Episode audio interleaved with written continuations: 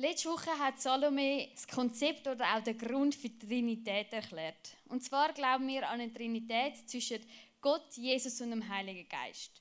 Drei verschiedene Persönlichkeiten oder auch Charakter, die zusammen eins sind. So wie. Jetzt muss ich. Äh, doch, gerade schon. Der Holzklotz. Es ist ein Holzklotz, aber er kann verschiedene Formen annehmen. Zum Beispiel haben wir da Gott. Gott wird uns als Vater, als der Schöpfer der Welt vorgestellt, als der Allmächtige, wo über jedem Ursprung steht, er, der alles im Griff hat. Wenn ich es drehe, ja, ja. Wenn es ja, Jesus. Der Sohn, der, der auf die Welt gekommen ist, da Mensch geworden ist und uns errettet hat. Durch ihn hätten wir gar keinen Zugang zu der Liebe und der Gnade von Gott. Und noch eines, der Heilige Geist. Der Heilige Geist, auch der Geist Gottes genannt, ist der, wo jetzt noch unter uns ist. Er, wo in uns wohnt. Er wird uns als Begleiter, als Helfer, als Unterstützer oder Übersetzer vorgestellt in der Bibel. Sind alles drei verschiedene Formen, wie man kann sehen kann, aber sie werden von einem Holzklotz ausgefüllt.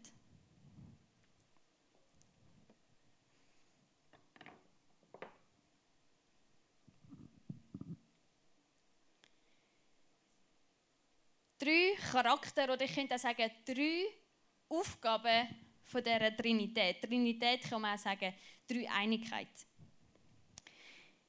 Jesus lässt sich zu einem gewissen Punkt in der Bibel taufen und das ist eine Stelle, wo alle drei gleichzeitig erscheinen. Jesus als der Mensch, der getauft wird, Gott redet zu ihm und der Heilige Geist wird als Taube zu ihm aber geschickt. Ja. Jede Person von dieser Gottheit ist vollkommen Gott. Und in der Bibel werden sie an verschiedenen Stellen alle als Gott bezeichnet. Ich könnte es die selber lesen, aber zum Beispiel findet ihr Jesus, also dort, wo, Jesus, wo das bei Jesus der Fall ist, im Johannes 1, Vers 1 bis 4. Oder der Heilige Geist im 2. Korinther 3, Vers 17. Fakt einmal ist, es gibt nur einen Gott, der in sich unterschiedlich ist. Der unfassbar. Gott ist nur begrenzt fassbar. Zu erklären, wer oder wie er ist, ist fast mega, also ist fast, also nicht fast, es ist mega schwierig zum einfach sagen, wie er ist, wer er ist, ohne irgendetwas zu vergessen oder sogar etwas für sich selber dazu zu dichten. Nie werden wir imstande sein, um sein, sein Wesen ganz zu verstehen. Unser Verstand kann das gar nicht fassen. Es ist zu Mindblowing. Wir können ihn mehr und mehr kennenlernen und die drei Einigkeiten und seine verschiedenen Eigenschaften, aber so das Ganze irgendwie nie ganz. Gott ist Gott und er bleibt ein geheimnisvoll und unerklärbar. Aber manchmal finde ich das schon ein bisschen cool, weil das heißt auch, es wird nie langweilig, um ihn noch mehr kennenlernen, noch mehr von ihm lernen oder erfahren, seine Eigenschaften noch mehr zu erkunden, wo manchmal auch ein bisschen den Verstand sprengen. Also ich habe manchmal so einen Moment, wo ich denke, wow, voll. Die Bibel hilft uns da, um ein Stück bisschen das abbrechen und doch irgendwie ein bisschen greifbar und fassbar machen, so ein bisschen. Und ihm beschreiben, wie er dann ist. Zum Beispiel in Jesaja 48 Vers 12 bis 13 sagt Gott den Israeliten, dass er der Schöpfer der Welt ist und dass er der ist, wo immer bleibt. Und er zeigt auch ein bisschen, oder sagt auch ein bisschen, wie krass seine Macht ist. Ich will euch den vorlesen. Hört mir zu, ihr Nachkommen von Jakob, mein auserwähltes Volk Israel.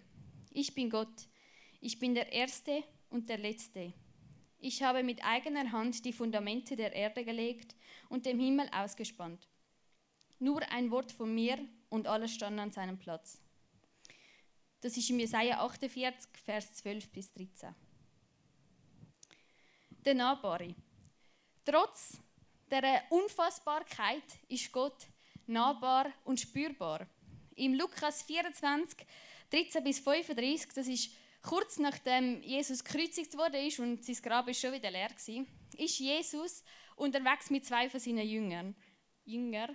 Und sie sind unterwegs und sie checken nicht, dass es Jesus ist. Sie haben nicht erkannt, dass er es ist. Sie, er, äh, sie reden mit ihm über seine eigene Kreuzigung und was alles passiert ist. Und dort hake ich dann gerade ab dem Vers 25. Darauf sagte Jesus, es geht ein bisschen länger, also wenn ihr ein bisschen zuhören. Darauf sagte Jesus zu ihnen, wie wenig versteht ihr doch? Warum fällt es euch nur so schwer, alles zu glauben, was die Propheten gesagt haben? Musste der von Gott erwählte Retter nicht alle dies erleiden, bevor ihr Gott zum höchsten Herrn einsetzte? Dann erklärte ihnen Jesus, was durch die ganze Schrift hindurch über ihn gesagt wird, von den Büchern Mose angefangen bis zu den Propheten. Inzwischen waren sie kurz vor Emmaus, ich weiß nicht, wie man es ausspricht, und Jesus tat so, als wolle er weitergehen. Deshalb drängten ihn die Jünger, Bleibt doch über Nacht bei uns, es ist spät und wird schon dunkel. So ging er mit ihnen ins Haus. Als Jesus sich mit ihnen zum Essen niedergelassen hatte, nahm er das Brot, dankte Gott dafür, brach es in Stücke und gab es ihnen. Da wurden ihnen die Augen geöffnet. Es war Jesus. Doch im selben Moment verschwand er und sie konnten ihn nicht mehr sehen. Sie sagten zueinander, hat es uns nicht tief berührt, als er unterwegs mit uns sprach und uns die heiligen Schrift erklärte? Ohne Zeit zu verlieren, brachen sie auf und kehrten nach Jerusalem zurück. Dort waren die elf Jünger und andere Freunde von Jesus zusammen. Von ihnen wurden sie mit den Worten begrüßt. Der Herr ist tatsächlich auferstanden. Er hat sich Simon gezeigt.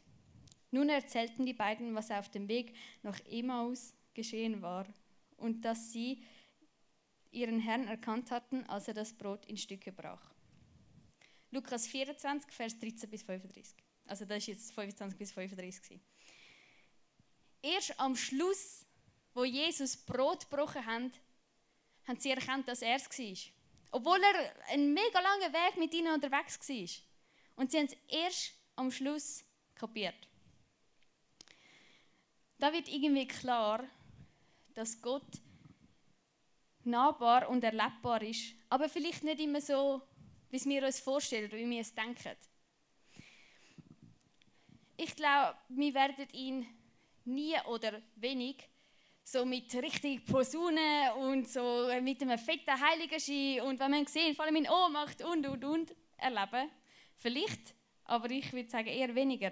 Oft ist es meistens so, man erlebt ihn, aber erst im Nachhinein erkennt man, dass es Jesus war. Allgemein Gott zu erleben, ist ein riesiges Geschenk. Er kann sich auf sehr, also er kann auf sehr viele verschiedene Arten erlebt werden. Eben, die einen erleben den so pompös. Ich erlebe ihn eher als ein Gefühl oder ein Worship-Lied, irgendeine Zeile in einem Lied, das mich mega fest berührt, wo ich das Gefühl habe, hey, irgendwie haben wir, hat er mir das sagen oder sonst etwas. Andere spüren die mega in der Natur, wenn sie die Berge sehen und werden überwältigt von dem, was sie sehen. Oder in einem Wort von einem anderen Menschen. Und frag dich mal, wie du ihn erlebst. Vielleicht findest du auch neue Wege, die noch nicht so bekannt sind, wie du ihn kannst erleben Der Begleiter. Der unfassbare Gott, der nahbare Jesus und der Begleiter, der Heilige Geist. Dann werde ich den Vater bitten, dass er euch an meiner Stelle einen anderen Helfer gibt, der für immer bei euch bleibt dies ist der Geist der Wahrheit. Die Welt kann ihn nicht aufnehmen, denn sie ist blind für ihn und erkennt ihn nicht. Aber ihr kennt ihn, denn er bleibt bei euch und wird in euch leben. Statt im Johannes 15, Vers 16 bis 17. Wo Jesus die Welt da verlassen hat, hat er den Vater darum gebeten, dass er jemanden bei uns lässt, an seiner Stelle. Ein Begleiter für ihn. So haben wir eigentlich den Heiligen Geist, also darum haben wir eigentlich den Heiligen Geist. Er lebt in uns und er begleitet uns. Und manchmal hilft er uns auch. Zum Beispiel hilft er uns, das Leben hier auf dieser Welt zu meistern. Oder mir hilft er oft, in einem schlecht, also, dass er mir zeigt, was ich verbockt habe, in einem schlechten Gewissen, so die Stimme der Vernunft. Oder einfach so, er zeigt mir auf, was ich falsch gemacht habe. Da habe ich auch ein Beispiel dazu. Und zwar bin ich im 2019 am Zürich Open Air gewesen. und ich gewusst, meine Eltern werden es mir nicht erlauben, zum auf dem Festgelände zu übernachten. Und ich habe ihnen dann gesagt, machen wir nicht, wir übernachten bei einer Kollegin in Zürich, was nächstes Jahr hat. Also ich habe es angeschaut. Und ich habe auch noch ein Zelt mitgeschmuggelt ähm, für Kollegen und mich. Und wenn wir dann auf dem Festgelände waren, am ersten Abend, hat irgendjemand unser Zelt kaputt gemacht. Und wir mussten sechs in einem Dreierzelt schlafen. Mega bequem gewesen. Nein. Und am letzten Abend habe ich natürlich mit dem überlegt, ah, wie bringe ich jetzt das kaputte Zelt wieder in unser Haus, dass meine Eltern nicht merken, dass es kaputt ist und ich es mitgenommen habe. Ähm, und dann kann ich so ein bisschen über die ganzen Sachen anfangen nachdenken und ich habe mega Bauchweh bekommen. Und ich habe einfach oh, mich mega schlecht gegenüber meinen Eltern gefühlt. Ich habe, mir mega, also ja, ich habe gar nicht cool gefunden, was ich gemacht habe. Und ich bin dann heimgegangen zu ihnen und habe ihnen alles erzählt. Und sie sind natürlich mega enttäuscht gewesen. Ich habe einen Hausarrest bekommen, was ich definitiv verdient habe. Aber einfach... Und ich habe nachher wie gemerkt, oder ich habe dann gewusst, der Heilige Geist hat mir gezeigt, dass das nicht richtig ist, was ich gemacht habe. Aber er hat mir auch gezeigt, dass es richtig ist, dass ich es ihnen erzählt habe. Weil nachher ist es mir viel besser gegangen. Ich habe kein Bauchweh mehr, mir war nicht schlecht. Gewesen. Und so kann es manchmal sein, dass der Heilige Geist uns hilft in einem schlechten Gewissen.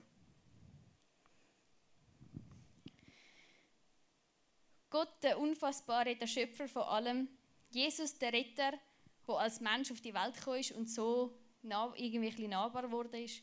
Und der Heilige Geist, der Begleiter und Stellvertreter von Jesus, der bei uns ist. Alle drei unterschiedlich, alle drei unterschiedlich erlebbar und doch gehören sie zusammen und bilden das, das Ganze, das Ganze irgendwie zusammen, das Eis bildet sie zusammen. Vielleicht hast du jetzt während der Predigt gedacht, ja, also ich habe weder Gott noch Jesus noch den Heiligen Geist irgendwann erlebt. Dann ist das voll okay. Es ist voll okay. Wenn du aber sagst, hey, aber ich möchte das unbedingt, dann sag ihm das. Sag Gott, du willst ihn erleben. Sag ihm das, du möchtest dein Herz ihm öffnen. Du ihn darum bitten, dass er dir begegnen darf. Vielleicht fragst du dich auch, ja, also, zu wem sollte ich dann jetzt beten? Oder wer sollte ich dann jetzt bitten, wenn sie irgendwie drei sind? Ah ja, eigentlich ja am Vater wäre ja logisch, weil er steht ja über allem. Ah nein, warte, doch Jesus, weil er mich ja gerettet. Oder doch am Heiligen Geist, weil er ja in uns lebt. Also ich habe mir die Gedanken auch schon gemacht. Und es hat mich während dem Betten manchmal richtig abgelenkt und aus dem Gebet rausgebracht. Ich habe irgendwie angefangen beten mit Vater, zeig doch keine Ahnung was. Und dann irgendwann Jesus braucht und dann ist wie so, hä, aber du hast doch jetzt zu Vater. Also, ist wie so, oder manchmal habe ich mich auch gefragt, also muss ich jetzt mit dem Anliegen zu, wem muss ich jetzt gehen? Also so ein bisschen, aber eigentlich wäre es ganz einfach. Es ist egal. Alle drei Möglichkeiten funktionieren. Es ist egal, wer du bittest oder zu wem du bettest. Wir sind ja eins. Wieso beste Freundinnen, wenn du aus einer erzählst, wissen es nachher eh auch alle. Wenn du also bettest, dann bett einfach das, was dir auf dem Herzen liegt. Sag, sag das einfach, was du möchtest, das, was dir auf dem Herzen ist. Egal, ob du, lass dich nicht ablenken von irgendwie, wenn du zu Gott willst beten, aber du nachher Jesus sagst oder irgendetwas so, es ist wie egal. Aber solange du von deinem Herz aus betest und so wie du bist zu ihm kommst, dann wirst du sowieso gehört. Alle drei haben eine unterschiedliche Rolle, sind unterschiedlich erlebbar, doch Fakt ist und bleibt, sie sind eins. Vater, ich möchte dir Danke sagen, dass du da bist heute an dem Abend, dass du uns begleitest. Und ich möchte dir Danke sagen, dass, irgendwie, dass du die Einigkeit geschaffen hast, dass irgendwie doch drei verschiedene sind und doch eins. Und ich möchte dich bitten, dass wir das immer mehr verstehen dass wir einfach dürfen, ja, das auch fest in uns aufnehmen, dass wir dürfen auch einfach checken, dass es eigentlich egal ist, zu wem wir beten, weil du bist da, egal was ist. Und für das bin ich dir mega dankbar. Amen.